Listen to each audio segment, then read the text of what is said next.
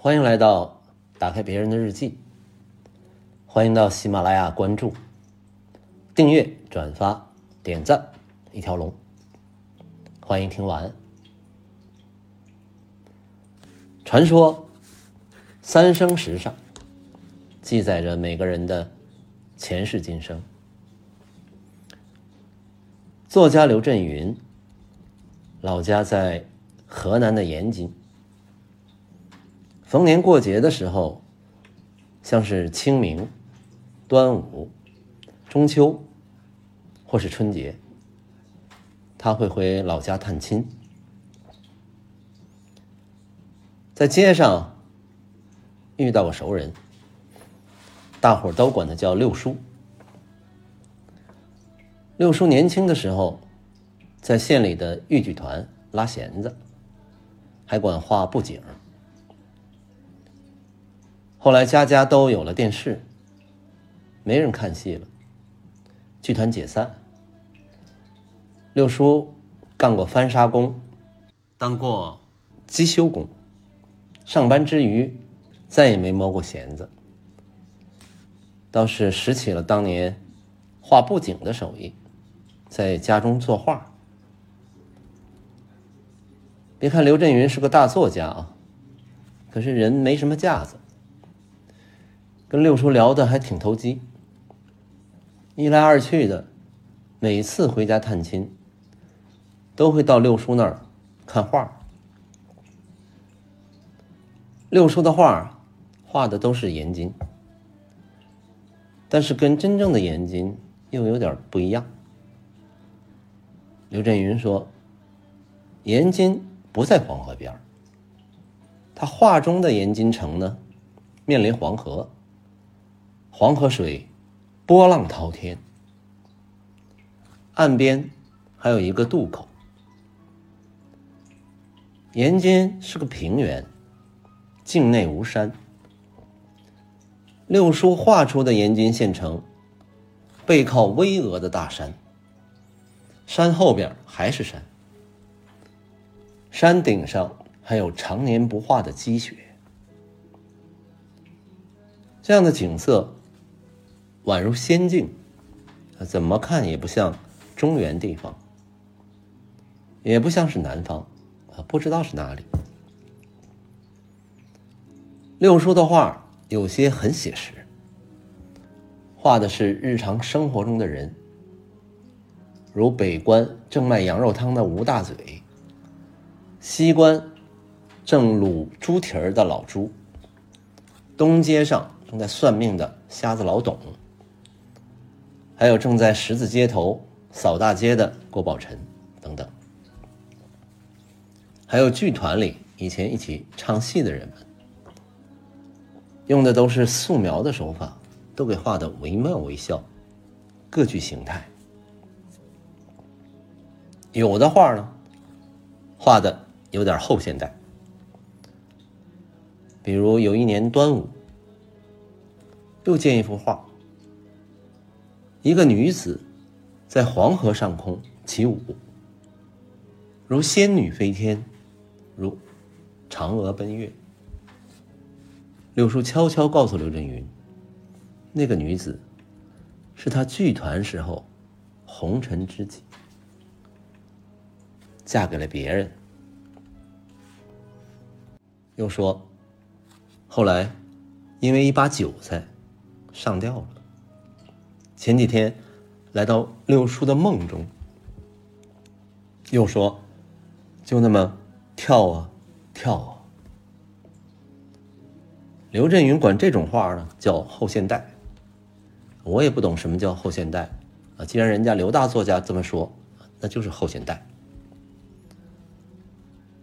当年县剧团的拿手戏是《白蛇传》，那画中的女子就是。戏里的白蛇，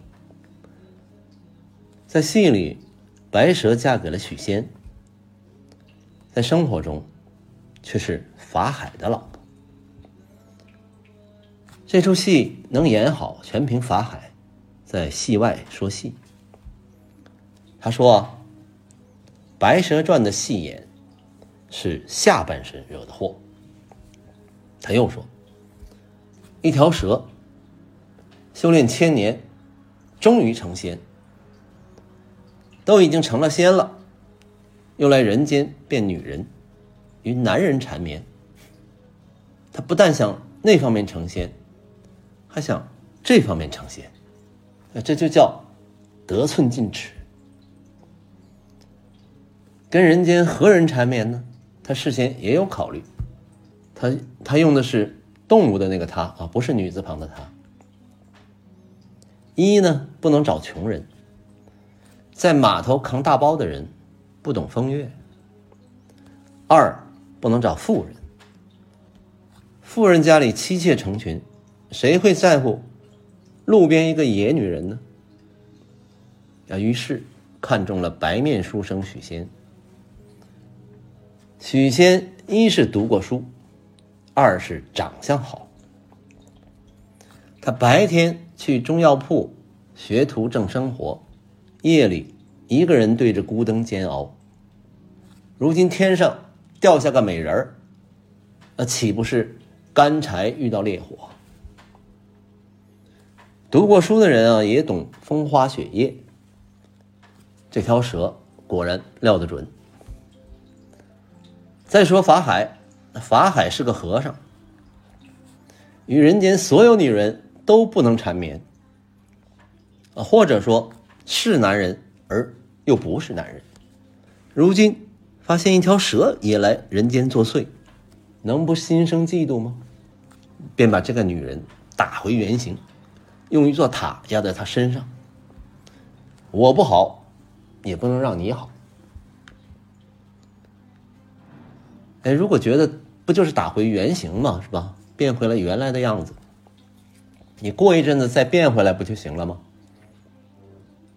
哎，如果真是这样，那每次那孙悟空让妖精现出原形，啊，为啥那些妖精都要拼命抵抗？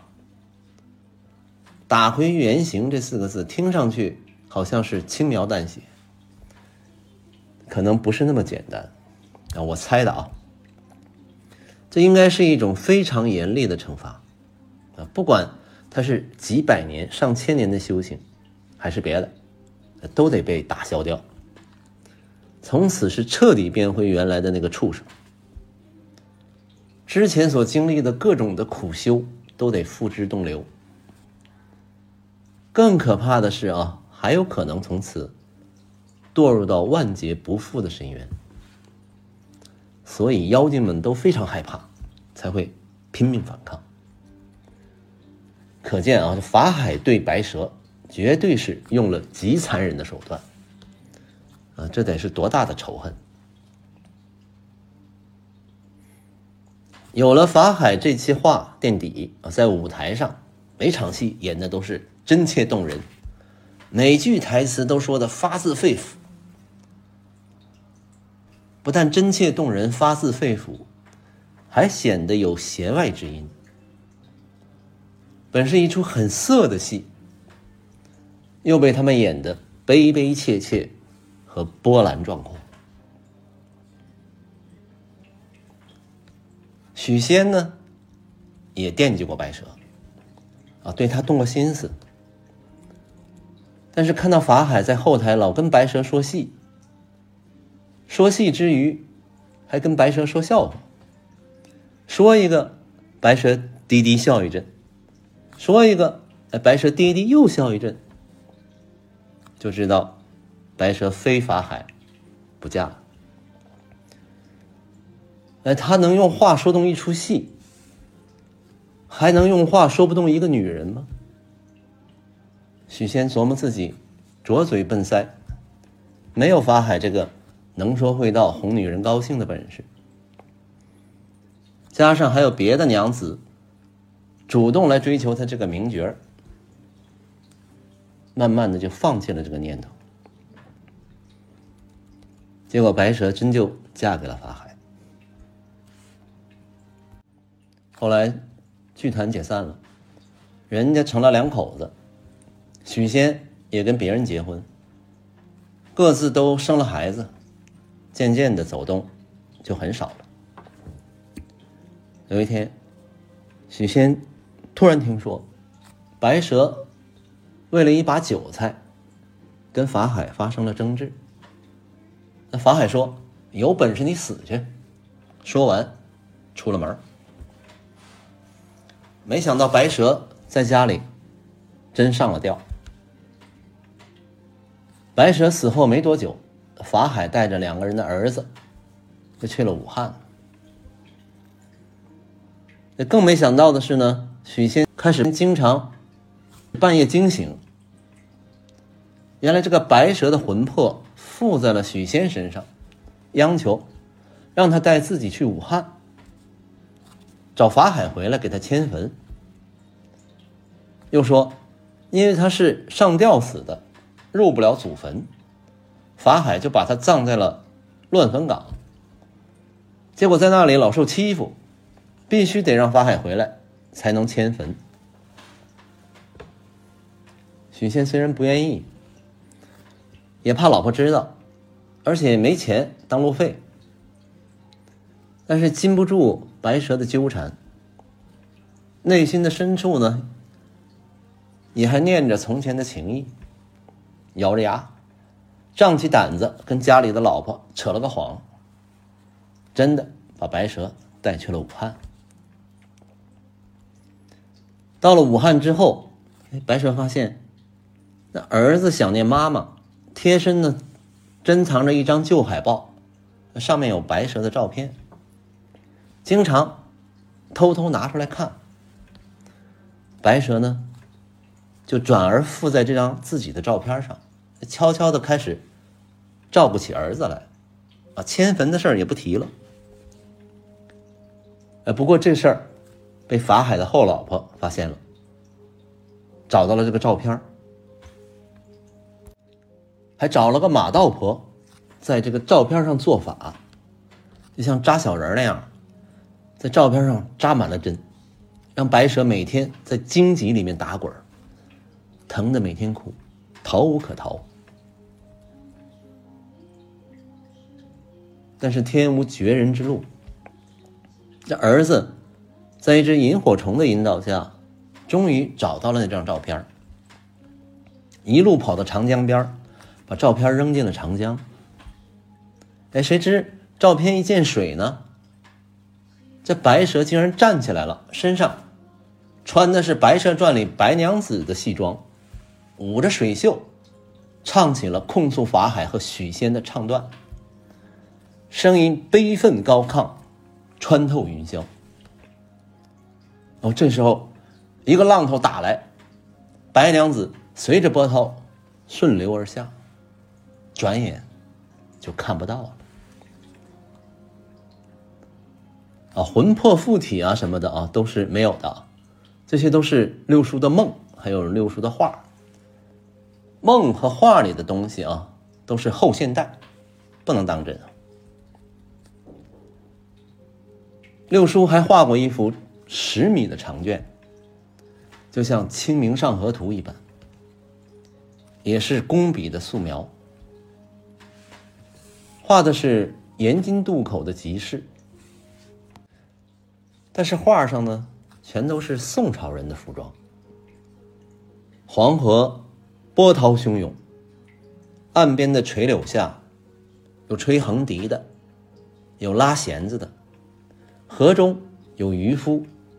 站在船头打鱼，网上来的不是黄河鲤鱼，也不是草鱼、鲫鱼或者胖头鱼，哎，而是一条美人鱼。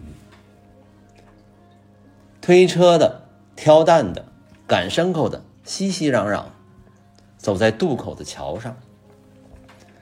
桥下一家店铺的门头上挂着一幅匾，上书“一日三秋”四个字。刘震云问：“门匾都是提生意兴隆或者财源茂盛，哪有这么给匾题字的？”六叔笑了，说：“那天喝醉了，把门匾的地方留小了啊，放不下生意兴隆、财源茂盛这种笔画稠的字儿，只能是一日三秋了啊。”六叔说：“一日三秋，笔画少。”我琢磨啊。你喝多了的情况下，就可能出现这样一种效果：你晕晕乎乎的，你会觉得自己好像就在画上的这个地方，就是这个渡口的集市里，看着周围的这些人们，啊，看着他们手里正在操弄的活计，这一幅幅的场景啊，就像刚刚见过啊，跟过电影似的。就这样从自己的心中一闪而过，有时候呢还感到那好像是正在发生。那条河里网到的美人鱼，尽管是在画里的，哎，还是让自己的心猛地觉得被揪了一下啊，把自己吓一跳。惊醒过来呢，又想起哦，这只是一幅画。这六叔呢，可能是入戏太深了，以至于。分不清这画里的人和事是真的，还是在梦里，又还是在戏里，就这么混在一起。呃，这些东西虚虚实实，闪闪烁烁。啊，我想这可能是人间一日，恍如梦里三秋吧。那白娘子顺流而下。到了这画里的宋朝，就像《大话西游》里那个至尊宝啊，在盘丝洞一下子穿越到五百年前。前世不一定是发生在以前，啊，来世也不一定是在以后。这种事儿它不是按照公式加减法，啊，毕竟这属于后现代，得打破这些科学的定义才行。那条美人鱼会不会是转世之后？还在修炼之中的白娘子呢？啊，当然了，白娘子是不会被网住的啊。那可能是小青的同类，是吧？那白蛇已经转世，来到了杭州，变成了白娘子了。那白娘子的传说故事大家都很熟悉了，已经流传了几百年。从明朝冯梦龙。写的那个画本一直流传到现在。最有名的当属赵雅芝演的《新白娘子传奇》，还有张曼玉、王祖贤主演的电影《青蛇》。但是有谁会想到呢？其实这个白娘子是从延津的豫剧团穿越到宋朝去的。宋朝的白娘子有个名字叫白素贞。啊，这个名字，知乎上有人发帖说，家乡的吴语中，“白蛇精”谐音听起来很像白素贞。呃，鲁迅呢也是南方人啊，他小时候听祖母讲故事的时候，管白娘子叫白蛇娘娘。哎，这个名字还挺好听的，比白素贞可强多了。你白素贞这个名字一听就让人想起。万恶的旧社会，而且这个名字跟《白蛇传》的故事也不太相配，违和感十足。最顺耳的还是白娘子。那传说呢，白娘子经历千年修炼，也有说是修炼了一千七百年。说她在一个电闪雷鸣的日子里，机缘巧合之下。偷吃了一颗仙丹，吃了仙丹之后，终于化为了人形，也有说是幻化成仙了。所以说啊，传说就是传说，呃，根本就没说清楚。你这两种修炼的结果相差实在太远了。呃，我估计先是化成了人形，呃，可能再练几年就能成仙了。反正是。变成了一位美丽的女子，带着小青来到西子湖畔，想着各种办法要和许仙结成夫妻，居家过日子。为啥要这样啊？白娘子这是咋个修炼方式？明明她就是一条蛇，先天生来呢就远离尘世。不食人间烟火，天地之间任逍遥。眼看着呢就要修道成仙了，怎么还落入了凡尘？费尽心机去找一个药店学徒，啊，非要跟他结婚。这你说到底是图啥呀？那电视剧里面呢，说这个白娘子还是一条小白蛇的时候，曾经被许仙搭救，躲过一场杀身之祸。之后过了一千七百年啊，白娘子已经吃了那颗仙丹，变成了女人。正好观音大士在峨眉山显现真身。那白娘子一心求法，就去参见，得到了观音点化，说他尘缘可弃，恩情难忘。接着说有缘千里来相会，须往西湖高处寻。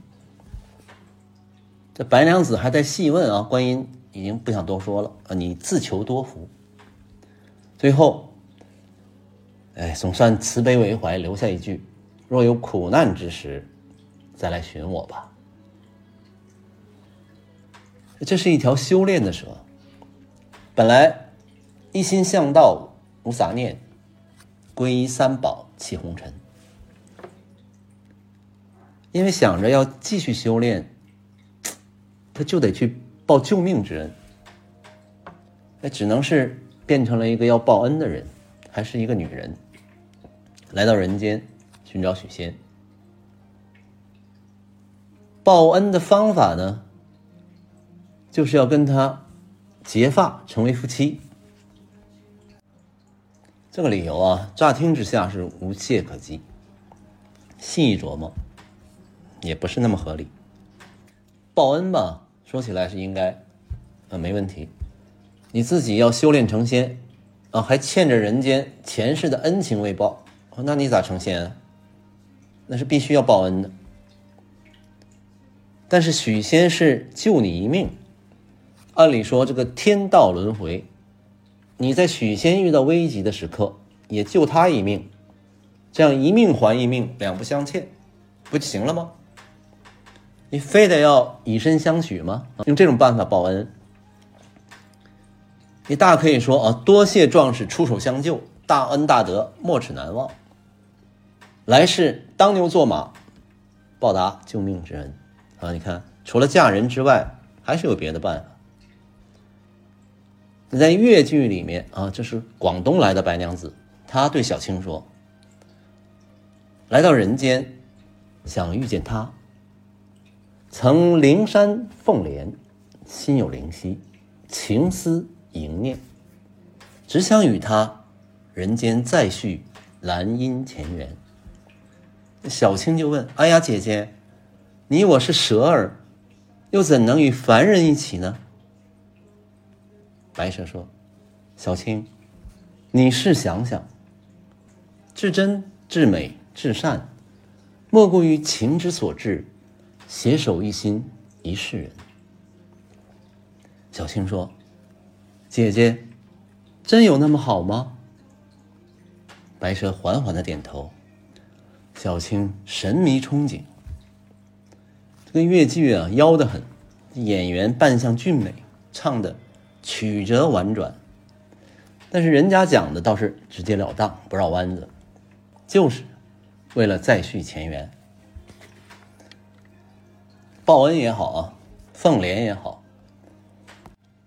反正这事儿是上天注定了要在一起，这故事的画风从这里。发生了偏转，变成今世情缘了。再加上呢，这位少年郎君又是貌比潘安，许仙长得好啊，这一点应该是非常确定。冯梦龙的话本里，小青就说过：“官人，娘子爱你，杭州人生得好。”许仙是唇红齿白，多雅致。眉清目秀，非等闲，可以说是容貌俊美，在当时的男人里打着灯笼也找不到。所以拍那个电视剧的时候，只好让叶童这个女人来演许仙，你才显得出许仙貌美多奇整，是个风流俊俏人。那白娘子是动了凡心。既然是上天注定，那了不得。白娘子准备全情投入爱一场。在这个电影《青蛇》里面啊，白娘子和小青初涉人世，在街上扭啊扭，扭啊扭啊扭，招摇而过，全不在意周围男人们看得神魂颠倒，满满的爱情幸福感，还有命中注定的理直气壮。其实呢，还有一个重要的原因，白娘子千年修行，能够看到自己的前世，知道白蛇发生了什么。这一世，白娘子再也不会嫁给法海这样能说会道、油嘴滑舌的男人。这回一定要嫁一个老实人，一定。电影里面啊，白娘子跟小青说。许仙这个人老实，容易相处。电视剧里呢，小青也是先使了各种手段测试许仙的人性，最终也是得出一个结论：他是个老实人。确定了这一点之后，白娘子才展开法力去看许仙的前世。巧了，啊，他还真是那个恩人牧童。白娘子呢？是一条蛇变成了女人，虽说是修炼了千年，但总是免不了会有一些大意之处啊，比如说露出了蛇尾巴啊这样的事儿发生。哎，如果是个老实人，就容易糊弄过去；再不济，也可以通融。你换做法海那样的，因为一把韭菜就能把自己的老婆扔在家里，自己摔门而去，完全不计后果。这种脾气，你万一看到白娘子是蛇变的，那还不得啊？啊啊，是不是？但是吃够了法海的苦，觉得还是许仙人好，对自己也好，所以这一世就要找老实好相处的许仙，想着法嫁给他才算完。倒是小青啊，偶尔还会想起来。心里呢有点犹豫，提醒白娘子：“小姐啊，我担心你现在太深，把这个修行的正业都忘了。”这小青看起来比白娘子修行的还深。每到这时候啊，白娘子都会一本正经的表态：“哦，我没忘，报了恩，咱俩马上就走。”那法海呢？这一世出了家，当了和尚了，吃斋念佛，早已是六根清净，放下了所有执着。看着白娘子和许仙成了夫妻，不关自己的事，完全是置身其外啊，与我何干啊？对吧？再加上呢，前世和白娘子有过夫妻之情。法海心里并不恨他，可是最后呢，事情的发展朝着谁都不愿意看到的方向越走越远。法海想方设法，费尽心机，又凶神恶煞要拆散白娘子和许仙，逼得许仙出了家，白娘子水漫金山，惊天动地，闹得生灵涂炭。最后把个白娘子打回原形，活活镇在了雷峰塔下。那延津豫剧团《白蛇传》里，法海对许仙唱道：“你爱她，因为她美貌如花。谁知道骨子里她是条毒蛇。”许仙唱道：“爱她时不知她是条毒蛇，到如今不想爱。”我心如刀割。那白娘子对法海唱道：“我与你缘也无仇，近也无冤，为何你害得我夫妻难圆？”法海唱道：“我害你，并不为个人私怨，为的是分三界，人妖之间。”最后三个人摊着手共唱：“奈何奈何。”咋办？咋办？要说这个事儿啊，坏就坏在法海的身份上。法海除了是个和尚，还是个法师。法师的任务就是要维护十方世界的和平，人界与妖界之间的生态平衡。他也不记得自己什么前世啊，对许仙和白娘子既没有恨也没有爱。那和尚吗？他只是想干好自己的工作，不得不把白娘子往死里整。啊，他也希望白娘子和许仙能理解他，最好是能配合他工作啊，乖乖听话，也不想搞出什么大新闻。只要他们分开也就算了。他跟他们之间呢，没什么个人恩怨，可以说是无冤无仇。法海也没办法。就是这么个职业，搞成最后这个样子，没有一个人说他好。按鲁迅的说法，是到吴越山间海滨探听民意去，除了几个脑残的，可有谁不为白蛇娘娘抱不平？不怪法海太多事。听说后来玉皇大帝也怪法海多事，以致荼毒生灵，想要拿办他。啊，他逃来逃去，终于逃到蟹壳里避祸。后来的事儿啊，大家都知道了，就是那个雷峰塔的故事。最后，白娘子还是靠了自己的儿子，更重要是靠小青打败了法海，才算把他救了出来。转眼。时间又来到了现在的上海，老白这位家境殷实的上海爷叔，离了婚之后，班也不上了，在自家小楼的院子里开了个绘画班，过着自在的日子，穿着随性，信马由缰。身边有个朋友老吴，两个人倒是经常走动。所以说是有些心灰意懒啊，老白还不至于想要游戏人生，也不是一个随便的人。尽管自己是经历过婚变，遇到了心仪的李小姐，还是期待一份天长日久的感情。电影《爱情神话》里，老白在生活中遇到三个女人，一个就是这位李小姐。通过吴小云结识，让老白最近心里啊一直惦记，约着去看个电影。看着看着，老白实在是坚持不住，啊，坐在座位上睡着了。一觉醒来，意外的发现，哎，这个电影竟然把旁边的李小姐给看哭了。啊，这是看的什么电影啊？各位自己猜一下。走出电影院。老白问李小姐：“啊，肚子饿不啦？啊，要不要一起去吃东西去？”本来是想着再找个地方聊聊天儿，没想到李小姐说：“去你家吧。”啊，这正是“欢愉闲夜短，寂寞恨更长。”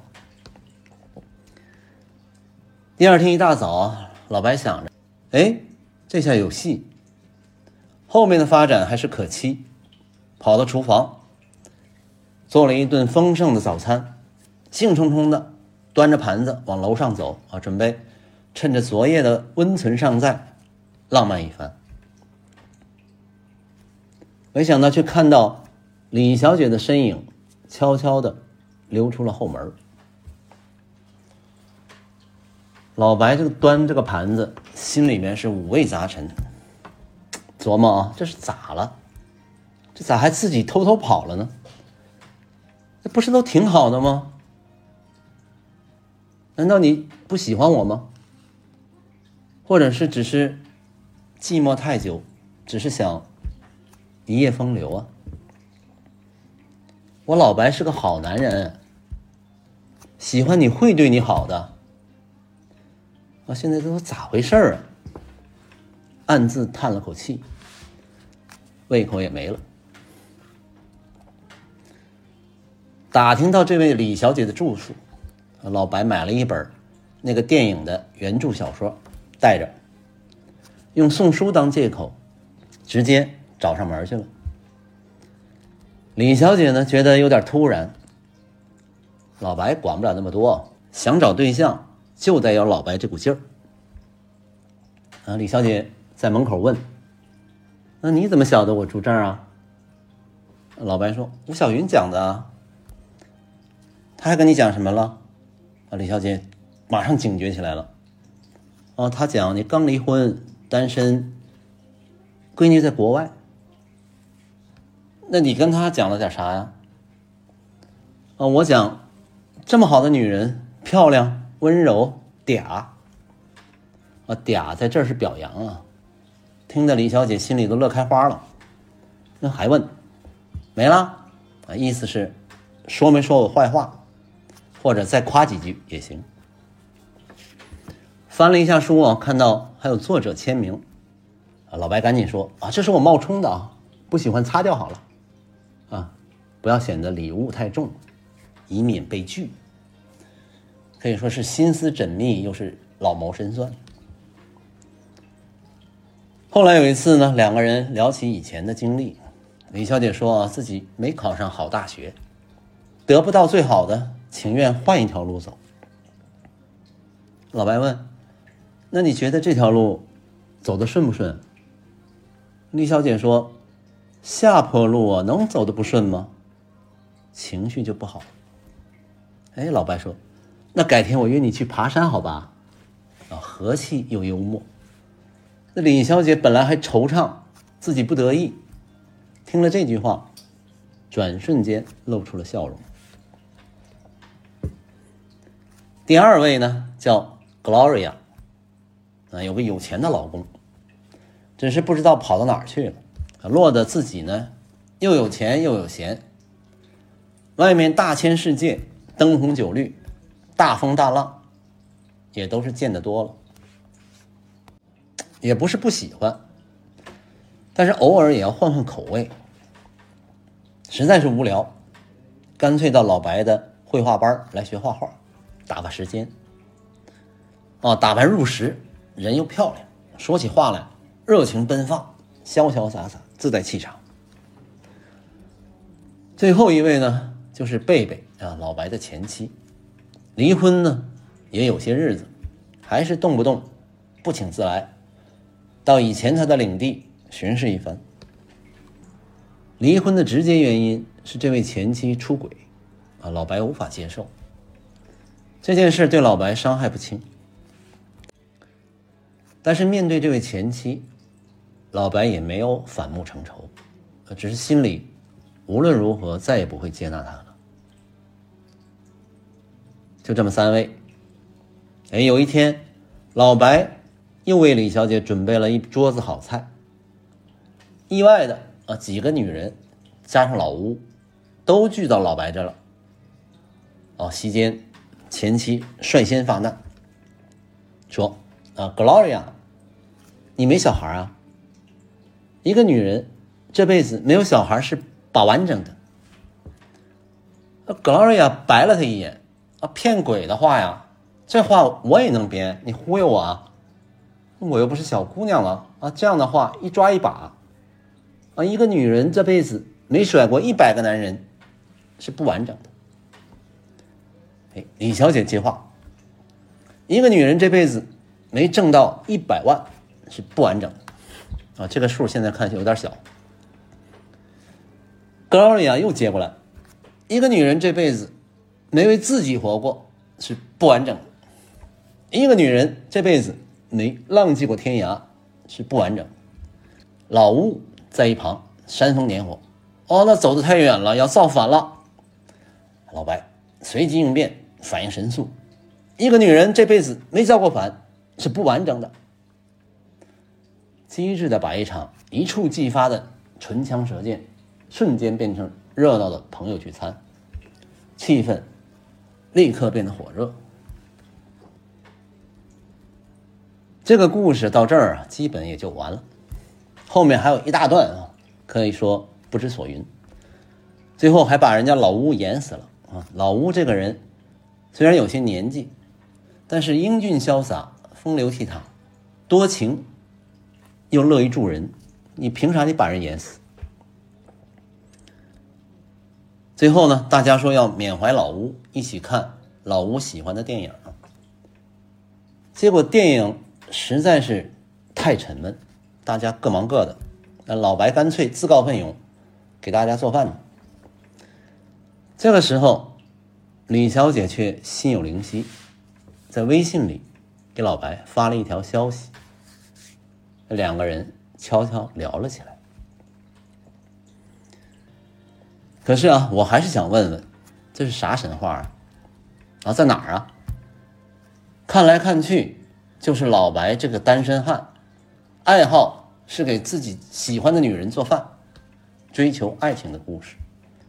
一波三折，终于迎来了爱情的春天。故事应该是写的不错啊，特别是整个电影通篇是用上海话对白，非常接地气，把上海的饮食男女们你侬我侬的感觉点点滴滴。诠释的非常到位，对我来说，倒觉得很新鲜。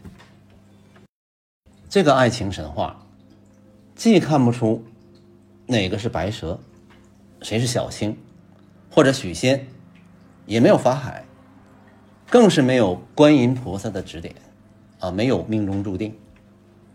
不管你是男人还是女人，也不会什么法术。没法看透前世今生，也没法洞悉人心。对爱情的期待，只能靠着自己花上心思，还要不断提高知识水平，哦，还需要气氛的烘托，一点一点的接触，一点一点的试探，啊，一点一点的了解，才有可能慢慢的打开自己的心扉。爱上一个人，嗯，编不下去了。不管怎么样吧，这就是白娘子与三生石的故事。就说到这儿吧，再见。